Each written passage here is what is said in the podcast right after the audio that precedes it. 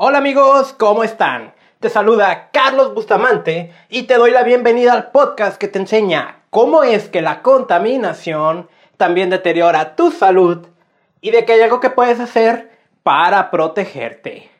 Esta es la segunda parte del episodio 013 en la que estamos platicando con Margarita Díaz, directora de Proyecto Fronterizo de Educación Ambiental.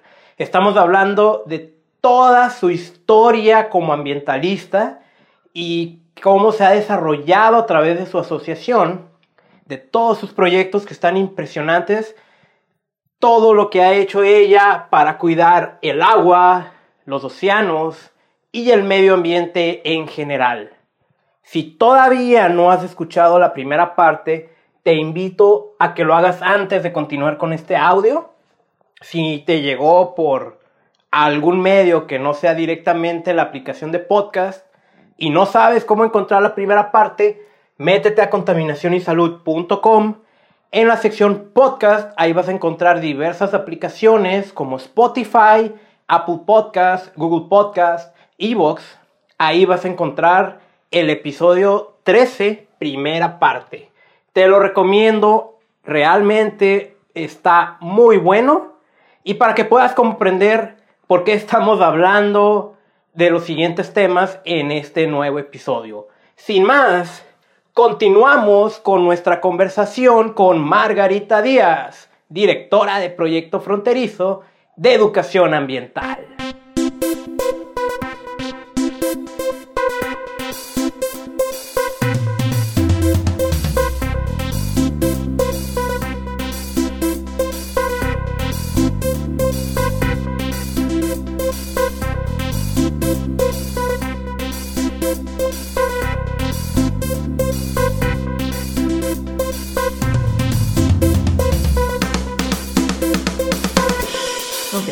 Estamos con, esta parte de cómo la, cómo la manejamos en cuanto a su, a su, cantidad, sin hablar de calidad, ¿no? O sea, tengo un volumen de agua, como tú dices, sí, no se van a hacer un recorte porque este acuerdo de 44 se maneja por porcentajes. Y el vaso medidor o el vaso donde se toman esas mediciones para ver qué cantidad de agua por bloque se va a llevar a cada uno de los estados está en la presa de Las Vegas. Entonces ahí es donde miden y ahí dicen, ¿sabes qué? Que sí tenemos tanta agua. Ahorita están muy bajos por las sequías y se determinó, Estados Unidos determina que no quiere poner en riesgo la generación de energía, porque ellos generan energía con, o sea, con el, con el paso del agua generan energía. Entonces, si, si baja de ese nivel, pues ya pones en riesgo este, tu, tu generación de energía. Entonces decidieron darse un margen, entonces decir, que les voy a dar menos agua, para que yo maneje un margen más cómodo y no esté al límite. Entonces va a haber menos provisión. Otra de las cosas cuando platicamos nosotros es de pues, el reuso, ¿no? El reuso del agua. Y entonces las personas, es muy interesante porque dicen, ah, no, yo agua reusada no quiero, ¿no?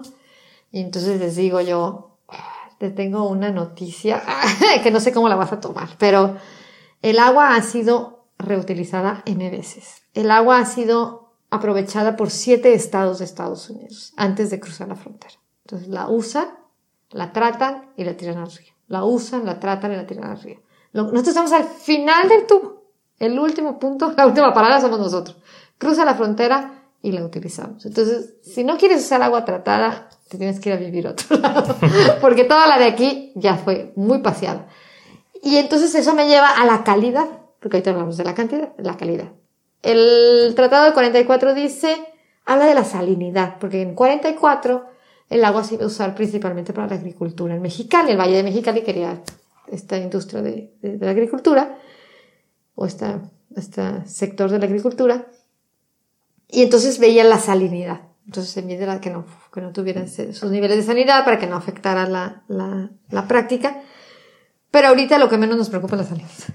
Nos preocupa los tóxicos, los metales y todas estas eh, sustancias que, que, puede traer estas, estas aguas que no se está haciendo ninguna medición. O sea, no las entregan, ahí va, úsala y who knows.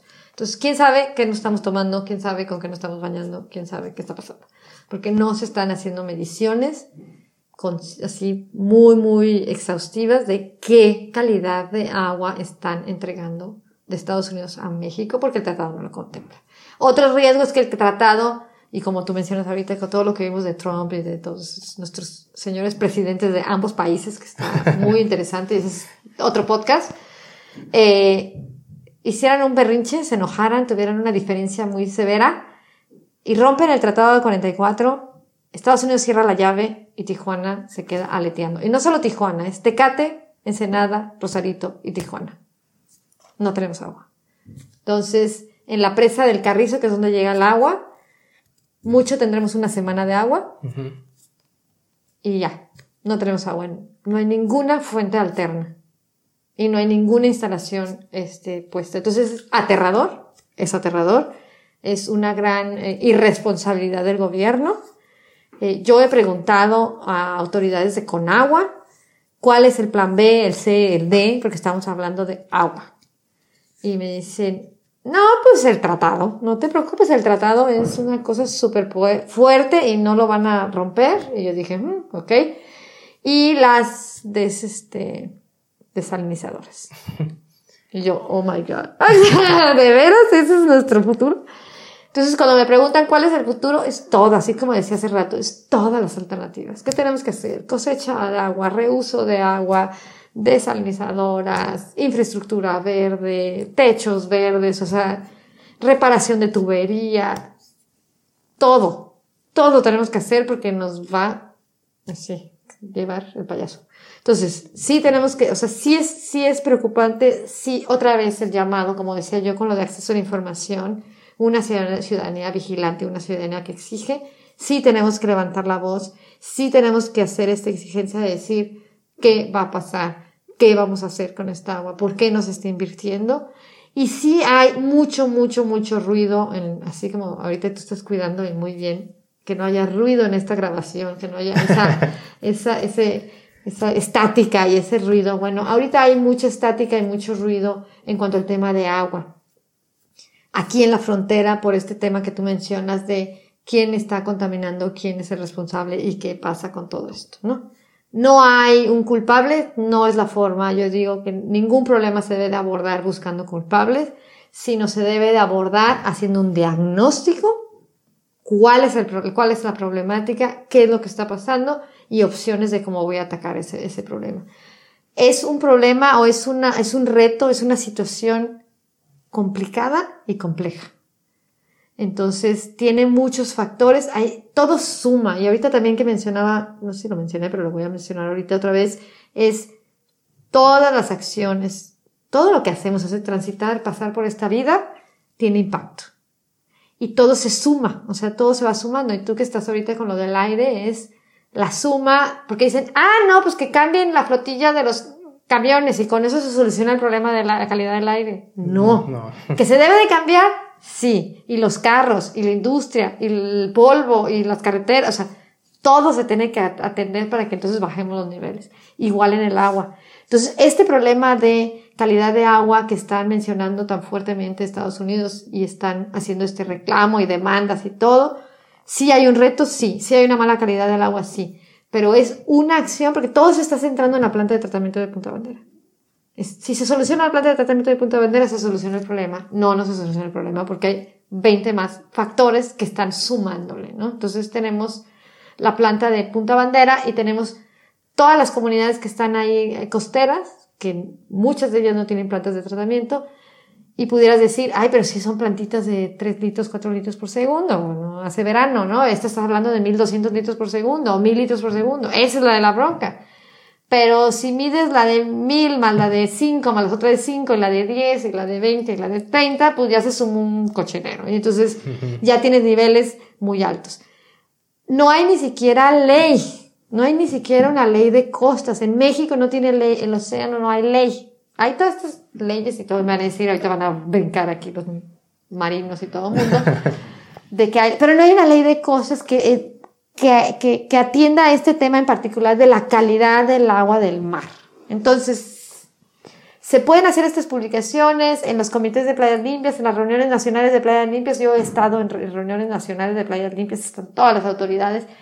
Investigadores presentan datos impresionantes de lugares. A mí me tocó uno de Acapulco, de mi queridísimo Acapulco, una investigadora este, muy buena, hizo una investigación muy increíble. Presentó los resultados, eran niveles altísimos. Estaba el presidente municipal, estaba el gobernador, estaba. Y mundo dijo, ok, muy bien, ¿cuál es la siguiente presentación? Porque no les puedes hacer nada, porque no los puedes demandar, porque no hay ley. No hay ley. Hay muchas autoridades que tienen que ver con la costa, pero no hay una ley que, que armonice y que conecte todo esto para decir, señores, hay la ley de, bueno, norma 001002, que te dice, la 002 creo, la de vertimientos al agua, ¿no? Entonces, antes de que, a 001, que antes de vertir un cuerpo de agua, ¿no? Entonces, si ya tocó el agua, pues ya batiste, ¿no? Del mar, los lagos todavía tienes más, pero el mar ya. Entonces estamos viendo, bueno, ok, entonces, ¿cuál es el, el, el, la calidad con, con estas aguas? ¿Y cuál es la aportación? Entonces tenemos aportaciones de los residentes, de todos los escurrimientos, de la planta de tratamiento, y luego tenemos las aportaciones del río. El río no corre, no cruza Estados Unidos, fue otro acuerdo que yo también así como cuando lo leo digo, oh, gracias. Qué, qué, qué cosas, ¿no? ¿Qué, qué firman? ¿Qué cosas firman la gente? Firmaron diciendo que es una minuta de, de, de, de las, bueno, que está en la sila, de los minutos de la sila, de que México se compromete a que no cruce agua del río Tijuana a Estados Unidos para evitar los problemas de la contaminación. Con esa minuta se construye todo este cárcamo y la planta de PV Sila planta de bombeo de SILA, de la Comisión Internacional de Límites y Aguas. Pero ¿en qué cabeza cabe que digas que no va a cruzar agua de un río? O sea, ¿en qué lugar de este hermoso planeta puedes parar un río? Sí. No es posible. Toda la ingeniería del mundo no va a funcionar porque el río va a pasar por donde va a pasar y el río lleva su cauce. Y el río debe de cruzar porque también tenemos un estuario. Entonces tú tampoco puedes decir, no va a cruzar una gota de agua. Porque del otro lado, aquí en nuestra parte geográfica, también busquen un mapita de Tijuana, cuando cruza el río llega a una reserva ecológica de Estados Unidos, que es un estuario, el estuario del río Tijuana. Y esa reserva es un estuario, es una zona estuarina que tienes agua dulce y salada, salobre, y necesitas esas aportaciones de agua dulce para mantener esos ecosistemas y todas esas especies que viven muy felices ahí. Entonces, si cortas el agua, ya no va a haber agua dulce, pues matas el estuario. Entonces, es que le llegado contaminada. No, pues hay que cambiar la calidad del agua del río para que en época de lluvias corra agua y tenga las aportaciones que debe de haber. Y en época de secas no llegue agua, ¿no? Pero es este trabajo conjunto con los dos países, porque el ambiente no respeta fronteras, y con estos ecosistemas, entender estos ecosistemas. Por eso digo, necesitamos hacer un estudio más eh, un, un, unos datos más comprensibles, más completos de, ok, ¿qué necesita el estuario? Agua, ¿cuándo la necesitan? Tal fecha, ¿de qué calidad la necesitan? Esa fecha, ¿qué, qué agua tengo yo? Esta. Estoy tratando el agua. En, en ver los documentos oficiales, 99% del agua es tratada en Tijuana. Bueno, pues rehúsala. Porque tenemos una bronca, porque entonces es que la, el problema es que cruza Estados Unidos, entonces Estados Unidos tiene, entonces nos peleamos, que ya no cruce. Pero no la avientes al mar, úsala, arriba, arriba, arriba, arriba, arriba. Soluciona la bronca arriba, arriba, no soluciona la bronca al final de tubo. Entonces, es reutilizar. Entonces, si reutilizamos el agua, pues ya no tenemos agua en el río. Si no tenemos agua en el río en épocas de secas, no cruza al otro lado. Si no cruza al otro lado, no estás contaminando y no estás mandando el estuario. Pero cuando llueve, que sí cruce. No hay aportaciones de arena, porque canalizamos el río. Entonces, la playa tiene unas, unos problemas de erosión significativos porque no tiene aportaciones de arena. Hemos perdido muchísima playa porque hay una erosión increíble en esta zona, porque no hay aportaciones de arena, porque el río lo canalizamos y luego el río no corre, porque no queremos ensuciarle a los de juntos. Entonces no es una cosa integral, no es una cosa con, no, es un, no son planes bien, o sea, esta multidisciplinaridad, ¿no? O sea, no sé si lo dije bien, pero estaba en una palabra muy difícil. Todos los sectores, todas las disciplinas, tenemos que estar sentados a la mesa para entonces tener todos estos ojos y decir, ah, pero no pensaste en esto, ah, pero no pensaste en esto y hacer estas cosas, abrirse y trabajar en conjunto. Para mí esa es la solución. ¿No hay un culpable? No. No es México, no es así como un partido de fútbol, México contra Estados Unidos. No, no es México contra Estados Unidos. No es si el agua está limpia o está sucia. No, es cómo estamos administrando el agua y desde una visión integral holística del manejo del agua en esta región, porque no solo Tijuana, Ensenada, Rosarito y Tecate depende del río Colorado, sino San Diego también. Entonces también tienen sus riesgos, tienen su todo americano, también lo pavimentaron, también tienen sus aportes y sus cosas. Están haciendo un poquito más de cosas que nosotros. el otro día fui una plática de jardines de plantas nativas y todo para aprender. Y, y es Y luego cuando ya investigamos un poquito más, es en esta zona de Sweetwater, en, por Bonita, por ahí, les pagan, te pagan. Si tienes tu jardincito con tu pastito enfrente de tu casa, la ciudad te paga para que quites el pasto. Porque le sale más barato pagarte para que lo transformes en un jardín de planta nativa que no requiera agua o muy poquita agua que el llevarte agua a tu casa. Entonces ahí estás pensando, ¿dónde me sale más barato? O sea, aquí las es que no tengo dinero, es que no tengo dinero, pues entonces bájale, que no tires el agua, que no uses esto. Y es cambiar todos los jardines, todos los parques, planta nativa. El Parque Morelos, también un dato curioso aquí. Tijuana, tenemos dos parques.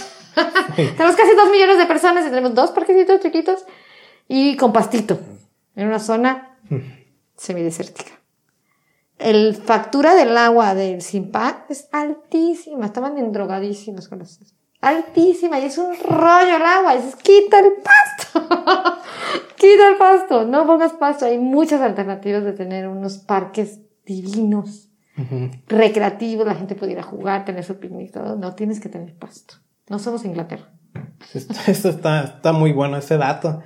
Ahorita que, que dijiste lo, lo, del río, que lo tenemos canalizado, y eso ocasiona, por ejemplo, esa, esa, parte de la erosión de playas, ¿no?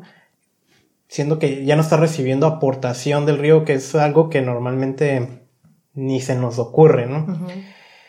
Cuando tú llegaste a Tijuana, ya estaba canalizado el río Tijuana. En 70 se canaliza, sí. Y también al principio contabas la, historia, me parece, ¿no? Que tu abuelo te decía cómo era antes eh, cuando paseaban allá. Y de alguna manera tú puedes también ya contar eso mismo aquí de esta ciudad de Tijuana.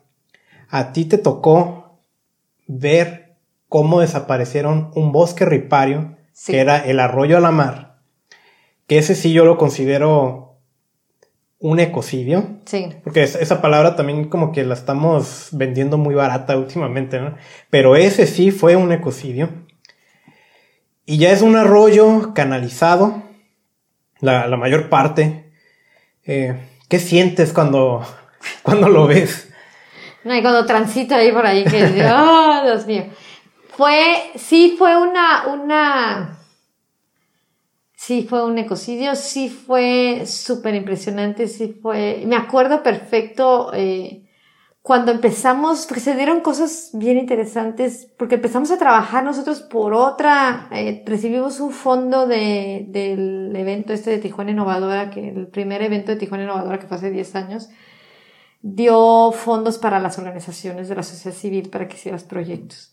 Recibimos un fondo y nosotros trabajamos con la comunidad de La Lamar. Porque ellos se acercaron y otra vez, bendito, salvemos la playa. Ellos se acercan por salvemos la playa con nosotros. Llegan a la oficina, tocan y llegan a la oficina y dicen, nosotros vivimos en el Alamar y queremos hacer una limpieza del río, del arroyo. Y entonces fui con ellos y, y, ya este, hicimos, entablamos esta relación con ellos y empezamos a tener esta conexión y vimos los retos que tenían en esa colonia, la 10 de mayo, que también tiene toda una historia y toda esa zona de, de por allá. Y empezamos a trabajar con ellos y empezamos a trabajar también con el colectivo Chilpancingo. Y cuando empezamos a ver estos retos y a ver estas, estas, este, hicimos una intervención en la mar. Y luego con las señoras del colectivo Chilpancingo y con estas personas que conocimos ya con esta intervención comunitaria en Alamar, que trabajamos como un año con ellos, empezamos a decir, bueno, ¿sabes qué? Que necesitamos eh, tener más información, quería saber más del río, las dos comunidades vivían a, a, a orillas del río, del arroyo. Y empezamos a tener unas reuniones para poderles nosotros compartir todo este concepto de cuenca, ¿no? Es una cuenca, la cuenca de Tijuana. Entonces empezamos a organizar reuniones con los dos colectivos, con los dos grupos para hacer esto. Cuando estamos en eso y viendo el Alamar y cuál era la, la, su fundamento legal, que era un proyecto emblemático de la Conagua, que se había logrado un plan de desarrollo, bueno, un plan de no es un plan de es un plan... Eh, un plan parcial de un desarrollo. Plan parcial de desarrollo. Y entonces estábamos revisando la documentación y felices y contentos, documentándonos, aprendiendo en comunidad comprometida y todo. Y el 11, ¿no? Que fue el 27 de mayo de 2011, lo recuerdo bien, lo publicaron en el periódico, a ocho columnas, banderazo, del gobernador, estaba con agua, que le había entregado no sé cuántos miles de millones de pesos para la canalización del, del arroyo de la mar. Periódico y las ollas de concreto echando en el primer tramito. Y nosotros, entonces dijimos, nadie se preocupe porque hay un proyecto emblemático y hay un, este, ya hay un proyecto que está de ecohidrológico, que ahí tiene una, este, un estudio de impacto y aparte tenemos el plan parcial de desarrollo, todo está bien, tranquilos. ¿Y cuál es la sorpresa? El proyecto emblemático con agua se limpió con él. Nada, ni lo pelaron. Parece que ni existía. Entonces, bueno, no importa, ese no importa. Vamos con el que sigue. El plan parcial de, este, de desarrollo ese es el que nos va a salvar porque está contemplado. Checamos los archivos y nunca se publicó. Se quedó, en, entonces, oh my god, no existe. Pero tenemos todavía el proyecto hidrológico que tiene un estudio de impacto y ya está autorizado. Nos vamos a buscar el estudio de impacto y, oh sorpresa, dos años, tres años antes lo habían cambiado por canalización. Entonces fue entonces estaba yo en la cocina de mi casa, me acuerdo perfecto, dando de vueltas en mi cocina y dije, necesitamos hacer algo. Y generamos la primera reunión y ese día, con esa reunión iniciamos un, trabajo casi de cuatro años para salvar el arroyo de la mar. Y en esa reunión le llamamos las voces del río y citamos a, con, a, federales, estatales y municipales, a la comunidad, a la arquitecta que había propuesto el proyecto hidrológico y también el plan, a todos los actores que pudimos este, invitar para en sitio, porque le hicimos en el sitio, porque me decían, ¿en qué hotel le vas a hacer o en oficinas de... No, no, no, le dije, yo quiero que les estorben los árboles. Que estemos en el sitio, que nos pasen las mariposas en las narices y que nos estorben los árboles para tener esta reunión en el Alamar y para que vean autoridades. En esa reunión hubo autoridades estatales, personas que vinieron a la reunión, que me dijeron así, en, así como dicen, off the record, me dijeron, nosotros vimos los planos, nosotros autorizamos y nunca venimos. No sabíamos que había esto. Porque las fotografías que nos habían entregado eran las invasiones que había en la zona más hacia el norte. Pero esta zona riparia, viva y con toda esa riqueza, ni idea, ¿no? Y de ahí arrancamos y nos aliamos, fuimos varias organizaciones de la sociedad civil, determinamos una estrategia, dijimos cada quien va a usar sus formas, sus, sus, sus, maneras de, de relacionarse con la, con la autoridad y sus estrategias, pero todos vamos a estar coordinados. O sea, no es un bloque, todos jalamos para el mismo lado, no todos vamos a sacar el machete y nos vamos a parar enfrente de los... Pero sí había organizaciones que decían yo voy a sacar el machete y me voy a parar enfrente de las máquinas, adelante. Hubo otra organización que dijo yo voy a generar una demanda, me voy a meter a la parte legal, dijimos adelante el caso de nosotros, dijimos, nosotros somos una organización que nos sentamos a la mesa y nos sentamos a las mesas con el gobierno para dialogar y hacer toda esta negociación. Y de ese trabajo coordinado generamos la mesa técnica del arroyo a la mar. Trabajamos tres años con el gobierno hasta que, pero en ese tiempo, de que dieron el banderazo a que logramos, pasó algo muy bueno que es muy chistoso, pero es muy bueno. Empiezan a construir y en nueve meses construyen casi siete kilómetros. Y aquí hago un paréntesis. Cuando estamos hablando en cosas internacionales y cuando hay reuniones binacionales y se está hablando al otro lado, siempre se presenta la autoridad de México. Es que nosotros no podemos hacer nada porque no tenemos dinero y somos muy pobres. Entonces siempre dicen que son muy pobres y que no tenemos dinero. Entonces no podemos hacer nada porque no tenemos. Entonces yo a veces, quédense con ese paréntesis. En este caso, tuvieron un chorro de lana porque en ocho meses, en nueve meses, pavimentaron siete kilómetros. Necesitas mucho dinero para hacer eso. Mucho dinero. Entonces, cuando viene con agua y me dice no tengo dinero, les digo, a ver, explícame qué es no tener dinero, porque yo vi bastante dinero. Y sí fue impresionante, sí era de llorar, sí iba yo cada 15 días, cada 20 días a, a, a, la mar y veía cómo avanzaban y tengo fotografías y tengo imágenes en mi, en mi, en mi memoria de esas enormes máquinas tirando, haciendo la, trazando toda esta canalización. Fue horrible. Nosotros hacíamos las reuniones, el gobierno nos decía que no se podía, que no se podían sentar, que no sabían, que esa mesa no era oficial, que no podía, que si no venía con agua no venía la C, si no venía la C no venía la DPA, sino, o sea, un rollo. Y, y esas peleas en la mesa de que si me vio feo este y si me dijo lo otro, y por atrás volteábamos a la ventana y veíamos las máquinas y las máquinas y las máquinas avanzando y avanzando. Sí, una experiencia horrible. Sí, esta parte que tú dices así de ecocidio, de que estás sentada y están matando acá a la gente y los otros sentados pensando qué van a hacer, o sea, como los chistes así. Y, y seguimos, pero no, no dejamos, no dejamos, y viene un cambio de gobierno. Y lo chistoso que dije hace rato es que, no es chistoso, pero es, es que por la corrupción se les acabó la lana. Era para 12 kilómetros, se les acaba la lana a los 7, 8 kilómetros y hay cambio de administración estatal, federal, municipal y estatal. Entonces cambia presidente, cambia gobernador y cambia presidente municipal. Y se para todo. Entonces se acaba la lana, a los otros les entregan dos pesos, no hay dinero, no hay nada. Entonces se abre así, como si hubiera abierto el cielo, y entra un rayo de luz y esperanza porque es el momento que nosotros ya veníamos organizados, veníamos con esta lucha súper, súper trabajando, cada quien con sus estilos, porque las señoras del, amo a las señoras del colectivo si lo están oyendo, las amo. Había evento que había, llegaban 40 sus camisetas y se le plantaban al secretario de, de con agua, se le plantaban al de Semarnat y hasta que no les hacía caso, ¿no? les hacíamos documentos, se los entregaban y por acá les aparecíamos en todas las reuniones nosotros y por allá aparecían los de los machetes. Entonces sí funcionó, hicimos eso y se logró que al final se firmara un documento con nuestro querido gobernador, el que está ahorita por salir, Kiko Vega, firmamos de que no se iba a canalizar esa área y que se iba a hacer un proyecto ecohidrológico, logramos que movieran calles y quisieran, sí, sí hicieron muchos acuerdos.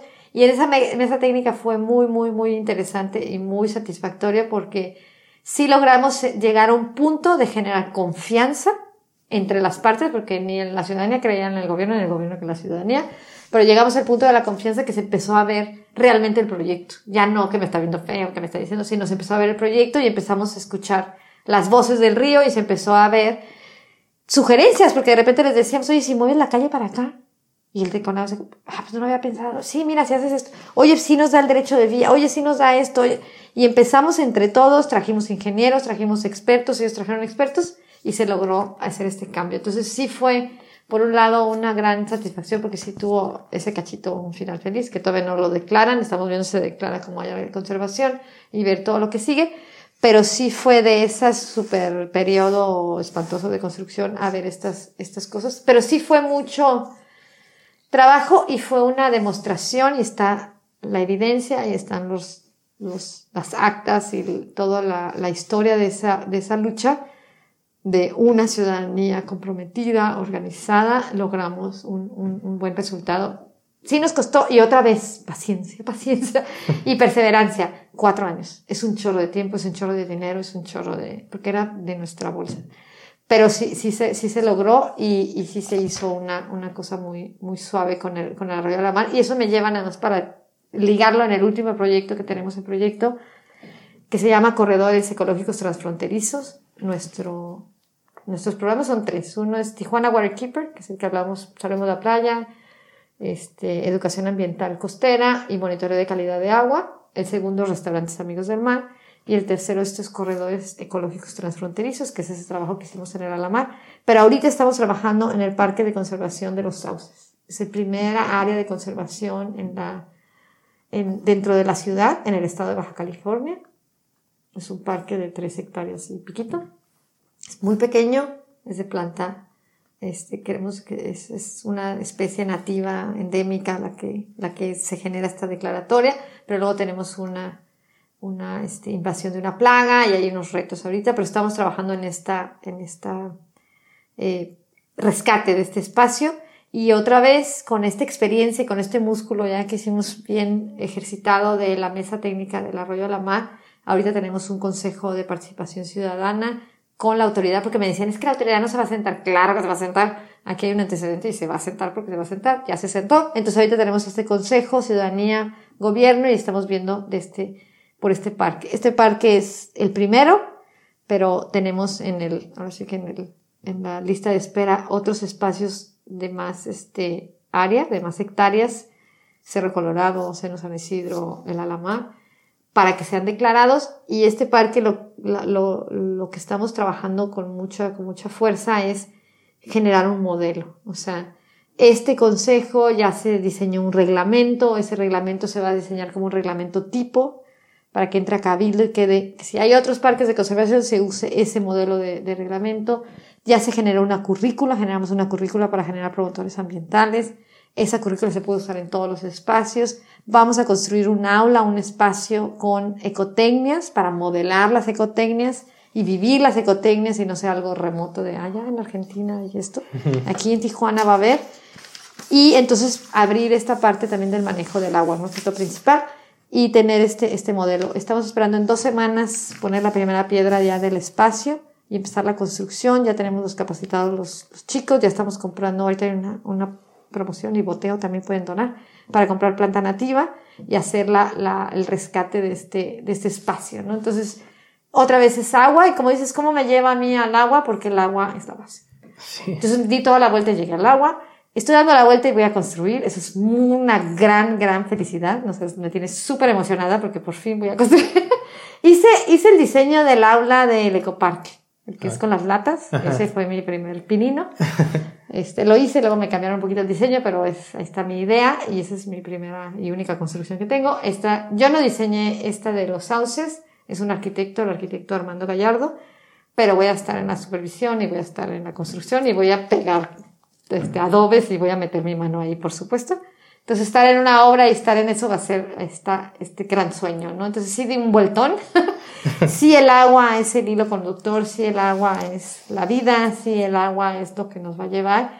Y nuestros programas a veces parece como que no están articulados, pero todo está articulado porque el manejo de residuos es responsable, es lo que está impactando nuestros, este, nuestras fuentes de agua, está impactando nuestros ecosistemas, que es lo que nos da el agua, y la calidad del agua para ver cómo está funcionando, ¿no? Entonces hacemos monitoreo en estos, en estos, estamos haciendo con el Parque de los Sauces también monitoreo del, porque tenemos escurrimientos. Y el Parque de los Sauces está haciendo, es, es una maquetita de Tijuana.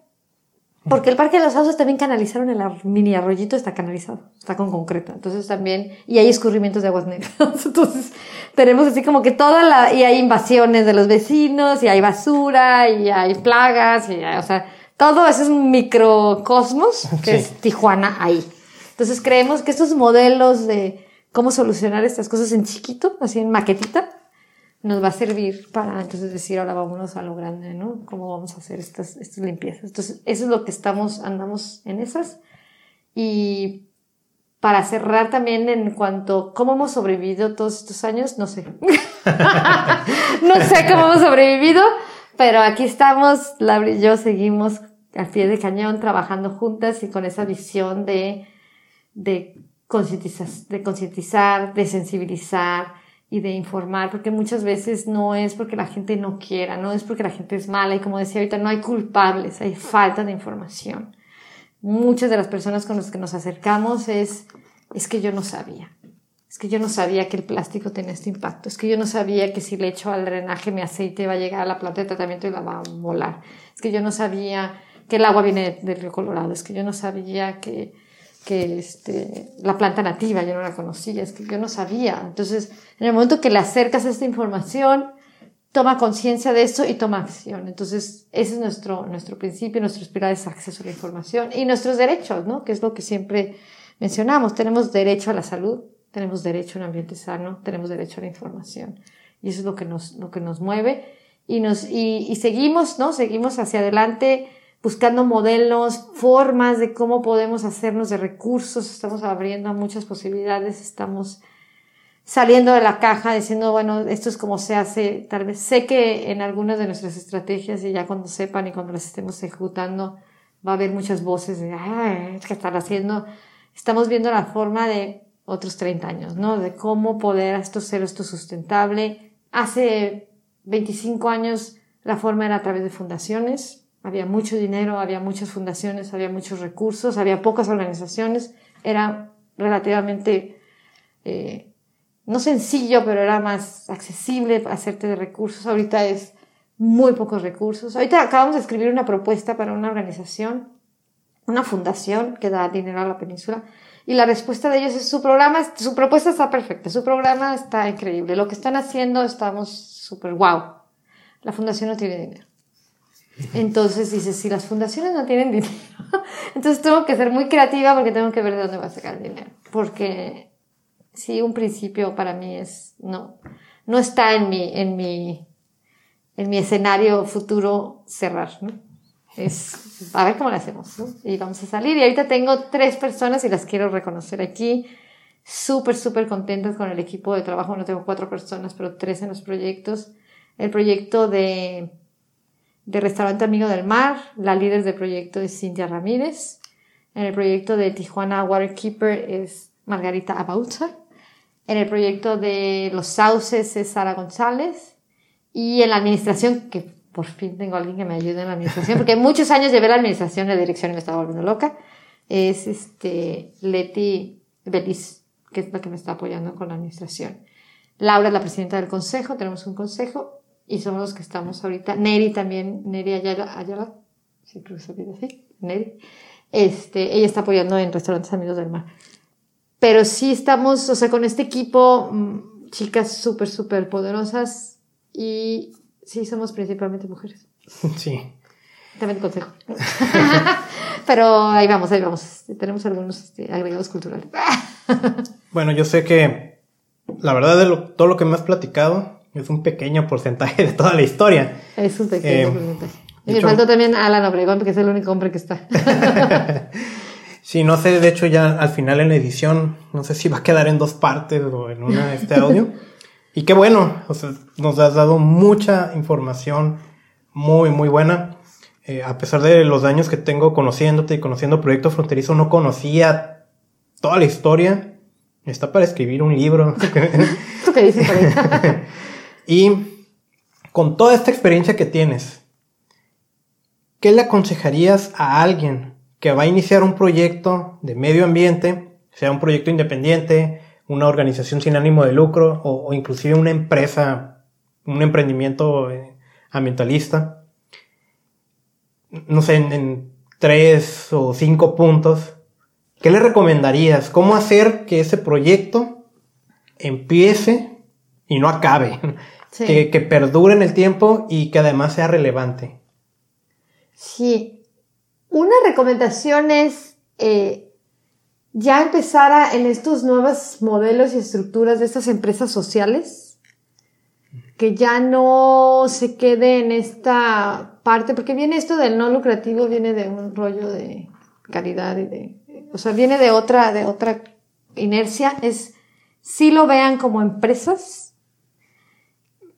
que, que, nosotros al principio pensamos que no era, pero sí es una empresa, sí hay que trabajarlo con la empresa, sí hay que tener la expertise, sí hay que tener a las personas y sí verlo con estas empresas. Este modelo de empresa social a mí se me hace un modelo mágico porque es sí tener este recurso, o sea, sí puedo generar este, este, este recurso para seguir trabajando, o sea, sí voy a tener esta ganancia que me va a dar esta continuidad, pero con este principio social, ¿no? Que tenga una causa, que estés luchando por una causa pero esto es, también una vez nos dijeron que éramos las monjas laicas, palabra y a mí, esta parte de mártires y todo no es sustentable. Sí pensarlo con esta sustentabilidad, sí pensarlo con estas estructuras y sí pensar los proyectos de cómo se van a sustentar. Que sí lo plan, o sea, sí hacer, voy a hacer una organización que va a defender X eh, tema, así como tú dices, voy a tratar el tema del aire, ¿no? pero lo planteo desde que nace como una empresa, mi plan de negocio, hacer mi plan de negocios, hacer, nosotros no hicimos nada, fue una cosa increíble, porque fuimos así como que ahí en el camino, pero te tardas más, entonces si empiezas bien tu plan de negocio, tus, tus cosas y tu modelo que te dé, que te dé espacio, no, no, es, es muy limitado, ahorita estamos muy castigados, entonces meterte como una C es muy castigado porque estamos muy vigilados, porque hay personas e instituciones que han hecho mal uso de los recursos, unas poquititas y unas muchitas estamos sufriéndola. Entonces tenemos muchos candados, mucha regulación, o sea, mucha mal prestigio y entonces hace muy difícil el trabajo. Entonces sí, yo, yo diría que es una empresa con una causa y entonces entren con todo. Ya hay carreras, que es la diferencia. Nosotros, Laura es antropóloga, yo soy arquitecta, no había carreras no había carreras, no existían esas carreras, nos hemos formado con el tiempo, Pero ahorita ya hay expertise. Entonces sí, puedes ser un ingeniero ambiental, sí puedes ser especialista, pero pues ahora que es en gestión, o sea, Maggie es en química, o sea, sí ya hay carreras, o sea, ya estás, ya sales de la universidad con ese expertise. Y sí quieren lanzarse, si no son de ese expertise, todas las carreras importan, todo sirve, pero sí hacerse de gente que ya traiga ese know-how integrado y ya lo, lo metas. Esa sería una. Sí verlo como negocio para que entonces veas lo, lo, lo productivo, lo sustentable eh, involucrar a, a, a, la, a, la, comunidad, o sea, sí, sí hacerlo que es de todos, o sea, sí, sí involucrar a todos en, en, esta, en este trabajo, no es un trabajo solo, es un trabajo de alianzas también, que lo pienses de, ok, yo tengo este cachito del pastel o del rompecabezas, pero faltan otras piezas, es todos, es enorme, la problemática está muy grande, la situación es muy apremiante, el tiempo es muy corto y tenemos que unirnos. Entonces sí, mi recomendación es, sí tienes que ser un team player, sí, tienes que entrar con eso, sí tienes que ser la cachucha de, de, de, de cooperación, de trabajo en equipo, la cachucha de empresario, la visión, los nuevos generaciones, los millennials, ¿cómo se dice? Los millennials. Los millennials, que ya dije mal y mi hija me estaba riendo de mí. Los millennials, o sea, esto fuera de la caja, no tiene que ser una oficina, no tienes que rentar un espacio, tal vez todo el mundo trabaja desde su casa, o sea, súper flexibles para ser súper resilientes. Las cosas están cambiando muy rápido. Como decía yo ahorita, tal vez esto de la sustitución de los productos va a durar tres, dos, tres años esa industria y va a tronar también esa industria y va a salir otra cosa. Está cambiando muy rápido. Una de las cosas que veo en proyecto es que hemos sido muy resilientes, muy ligeros, una estructura muy flexible. Ahora tenemos esto, ahora somos esto. Ahora somos... No cambiamos el, el rumbo, pero sí cambiamos esta parte y eso nos hace nos ha servido porque hemos sobrevivido. Hemos tenido seis, siete personas trabajando en la organización, se acabó el recurso, nos recortamos a dos y luego volvemos a contratar. O sea, muy flexible y muy, eh, muy, ¿cómo, cómo puede? Muy consciente que hay poco tiempo, pero lleva mucho tiempo. Y esa es una cosa que hay que estar trabajando. O sea, hay muy poco tiempo para, para, para esto. O sea, la problemática está muy grande, muy grande, muy grave, pero lleva mucho tiempo. Cada cosa lleva mucho tiempo. Entonces, sí no es de un año, no es de dos años, sí es de largo plazo, pero sí tener esa mirada a largo plazo, pero sí esa mirada de, de hacerlo. Entonces, sí tienes que ser muy resiliente, sí tienes que ser muy innovador, pensar fuera de la caja, pensar fuera de la caja. Si queremos hacer las cosas, como queremos, como dice Einstein tenía mucha razón. le doy la razón a Einstein. No puedes solucionar los problemas con los mismos problemas. Tengo que pensar de otra forma. Entonces, al hacer estas colectividades, estos, estos trabajo en equipo, muchas disciplinas, muchas edades, a mí me encanta. Me encanta. Ahorita estamos con chavos de 22, 23 años, estamos con chavas de 30, estamos con personas de 40, de 50, de 60 y entonces son perspectivas. Entonces, cuando estamos sentadas a la mesa y estamos de disciplinas, de las ciencias, de las ciencias sociales, de las ingenierías, de entonces, esa es, esa es una, una recomendación también muy, muy, muy grande. Pero sí, y la más grande es que aviéntense, porque necesitamos mucha ayuda. Sí necesitamos muchas organizaciones, muchas gentes emprendedoras. Tal vez no seas una organización, tal vez seas una consultoría, bienvenida. Tal vez seas un inventor, bienvenido. Tal vez, o sea, no, no hay límites, no te limite de yo quiero trabajar en el ambiente, entonces tengo que ser una AC. No, yo quiero trabajar en el ambiente, entonces ¿qué quiero atacar en el ambiente? ¿Cuál es mi expertise? ¿Cuáles son mis herramientas? ¿Cuáles son mis talentos? ¿Y cómo los puedo enfocar o cómo puedo hacer esto? Y, y todo sirve. Todas las disciplinas. También, porque también dicen, ahorita sí mencioné yo las que hay muy especializadas, pero te puedes aliar con alguien. ¿Eres contador? Bienvenido, necesitamos muchos contadores. ¿Eres este, abogado? Bienvenido, necesitamos muchos abogados. ¿Eres ingeniero? ¿Eres, o sea, estás tradicional? ¿Eres comunicólogo? ¿Eres químico? ¿Eres este, de las ciencias sociales? ¿Filósofo? ¿Eres escritor? ¿Eres pintor? ¿Eres artista? ¿Eres músico? Todas, todas son bienvenidas. Haz lo mejor de tu parte, pero sí ver cómo, cómo lo podemos hacer, ¿no? Entonces, sí, sí es importante que, que vean que no es limitativo, es transversal. Es a todo le pega el ambiente y no está fuera de nosotros, porque también es que allá el medio ambiente. ¿Y nosotros qué somos? Sí. Entonces es todos. Entonces somos, somos nosotros un, un, ese microcosmos. Y de ahí tiene que partir. tú que participas en muchas mesas, Muchas. muchas mesas, tanto con sociedad civil como con gobierno. Te voy a decir una frase, no es mía, esa se la aprendí a Marco Martínez o Dani, que ya lo conociste, el, el otro día lo traje aquí. Eh, es una frase que me hizo como mucho, mm, pues causó algo en mí, ¿no? Ah. La voy a decir y me dices qué piensas de eso. Me vas a responder lo, lo que sea, ¿no? Son los emprendedores y no los gobiernos los que van a salvar al planeta. Son los emprendedores y no los gobiernos los que van a salvar al planeta. Son los emprendedores que van a trabajar en el gobierno. Son los emprendedores que van a ingresar a las filas del gobierno los que van a salvar al planeta porque necesitamos esta parte de legislación muy fuerte. De, es, es una pieza que no podemos dejar. O sea, no podemos decir que la ciudadanía en solitario va a solucionar. No. Es todo. Sí se necesita, pero sí se necesita cambiar el chip al gobierno. Sí se necesita una nueva generación de, de servidores públicos Sí. y con esa camiseta bien puesta, profesionales, profesionistas, con visión, con entusiasmo, con creatividad en puestos de gobierno. Es lo que necesitamos. Sí, necesitamos nueva sangre y, y nuevas perspectivas de gobierno. Gente que quiera trabajar. Pero sí necesitamos esos servidores y ese administrador, ¿no? Ese, como decía de la tiendita, ese tendero, ¿no? Ese tendero Sí. bien capacitado que esté, que esté haciendo su chamba bien.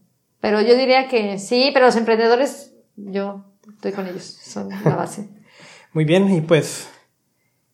Pues la verdad, yo quisiera seguir grabando otra hora, pero no, ya no. Digo, Aquí tengo- no va a amanecer. tengo, tengo la incógnita de, de cuánto tiempo. ¿Cuántas llevamos. horas llevamos?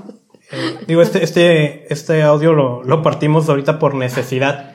Tuvimos algo de contaminación por ruido y tuvimos que parar. ¿no? Entonces no sé cuánto tiempo llevamos.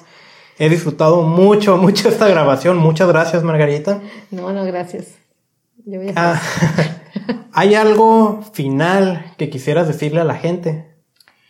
Eh, sí, de decirles de que, de que estamos en un momento histórico, no sé si siempre hay momentos históricos, pero siento que estamos en un momento muy importante de dar un, de dar un quiebre, de, de, de, cambiar el rumbo, ¿no? Y se va a necesitar de mucha, mucha fuerza, mucha valentía, eh, hacer ese cambio porque no sabemos qué hay del otro lado, es sí aventarnos al, al- a algo nuevo y, y sí invitarlos a, a, a salir y a, a desafiar, ¿no? A cuestionar, a cuestionar todas las cosas. ¿Por qué uso esto? ¿Por qué me levanto y, y camino para allá? ¿Por qué uso el carro? ¿Por qué no uso el carro? ¿Por qué tomo agua de esta? ¿Por qué no? ¿Por qué como? ¿Qué como? ¿Qué hago? ¿Con qué me visto? ¿Cómo me relaciono? ¿Qué estoy trabajando? ¿Qué quiero? Cuestionarnos. O sea, yo les dejaría con esta parte de cuestionarnos todo, absolutamente todo. Hay que cuestionarnos todo. ¿Por qué hacemos? ¿Por qué tenemos este estilo de vida? ¿Por qué estamos haciendo las cosas como las estamos haciendo? Porque la única camino que yo veo es cambiar radicalmente las formas de cómo estamos haciendo las cosas en todas sus, esferas. Y, ese sería un, un llamado de decir, cuestionémonos todo. Y por otro lado, apoyémonos. Apoyémonos. Si sabemos de alguien que está empezando, si sabemos de alguien que está haciendo cosas y hace un llamado de, oigan, estoy haciendo una rifa para conseguir dinero para hacer esto, o necesito apoyo, que vengan y manos para construir una, un aula, o necesito una idea, o necesito, seamos generosos, ¿no? Seamos muy generosos porque se necesita que salgamos de esta individualidad, que sacamos de esta, pues a mí qué, a mí qué me importa que se muevan los pingüinos, yo ni los conozco, ni sé dónde viven, ¿no? Esta cosa de, pues no sé, yo tengo mi trabajo, mi casa y a mí no me importa, ¿no? Entonces, salir de este, de este mundito de, de, de lo que alcanzamos a ver y ver a través de, de otras personas que, que, que, que nos abren los ojos y nos presentan nuevos, nuevos, nuevas ideas y nuevos paradigmas. Entonces, sí, abrirnos, cuestionarnos mucho, ser muy, muy, muy inquisitivos, muy cuestionarnos y todo, cuestionar todo. Y otro, ser muy generosos, abrir, abrir nuestros corazones abrir nuestros bolsillos, abrir nuestras manos, porque serían las tres cosas, yo los sintetizaría en eso, o sea, abrir nuestras manos, estar dispuestos a chambearle, abrir nuestras carteras, si tengo dos pesos, pues doy uno, y abrir nuestros corazones a, a ser más empáticos y a tener más, este, más consideración por, por, por, por el de junto, ¿no? Que no sabemos qué, qué está viviendo y que lo podemos ayudar. Entonces, si todos estamos bien y todos estamos, eh, nos sentimos acompañados, nos sentimos escuchados, pues vamos a tener, tener mejores, mejor desempeño. Y si todos hacemos nuestros, nuestro trabajo desde nuestra esquina con, con mejores, este, de mejor forma, pues tendremos un mejor mundo, ¿no? Entonces sí es un momento de cuestionarnos. ¿Y por qué así? Y si alguien te, este, si alguien quiere abrir la cartera, o bueno, si alguien quiere contactarte para algo, quiero ser un restaurante amigo del mar, quiero salvar la playa, quiero eh, donar algo a Proyecto Fronterizo, quiero hacer un proyecto con ustedes, ¿cómo, cómo te contactan? Mira, nos pueden contactar por, el teléfono, el teléfono de la oficina es el 664-630-0590.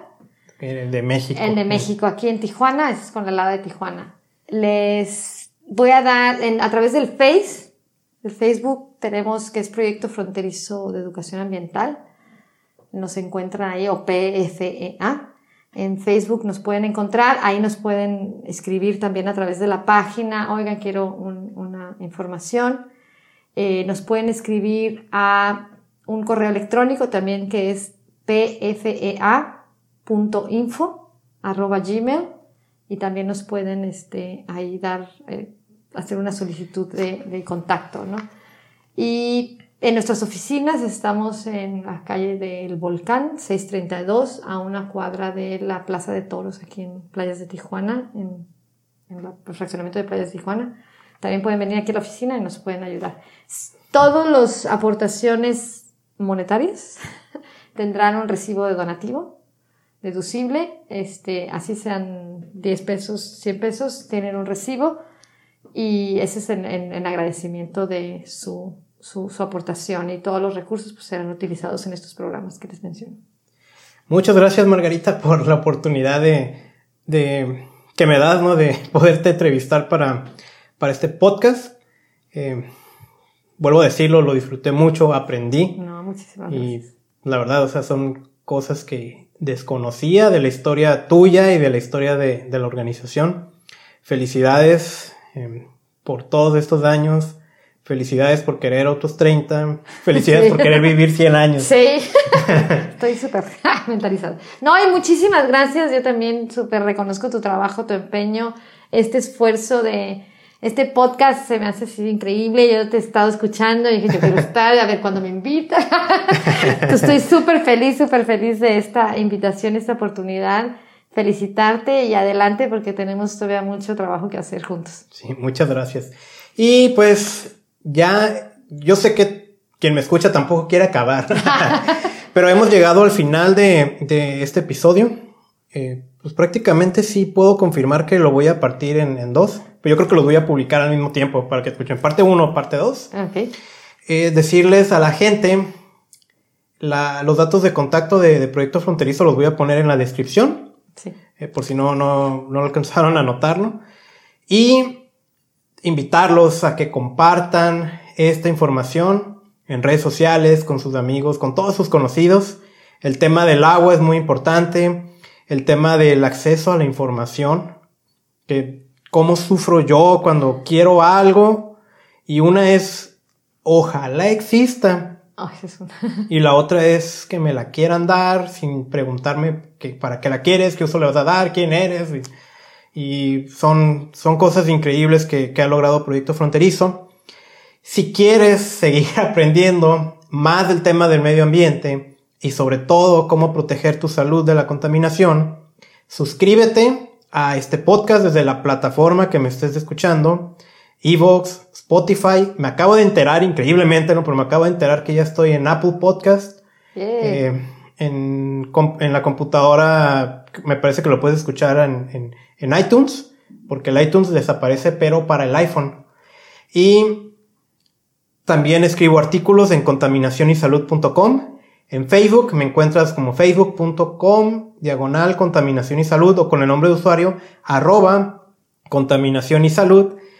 Y pues nuevamente hemos llegado al final. Te saluda Carlos Bustamante y tuvimos como invitada a Margarita Díaz, directora de Proyecto Fronterizo de Educación Ambiental, con sede en la ciudad de Tijuana. Que tengas muy buen día. Pronto voy a seguir compartiendo más información.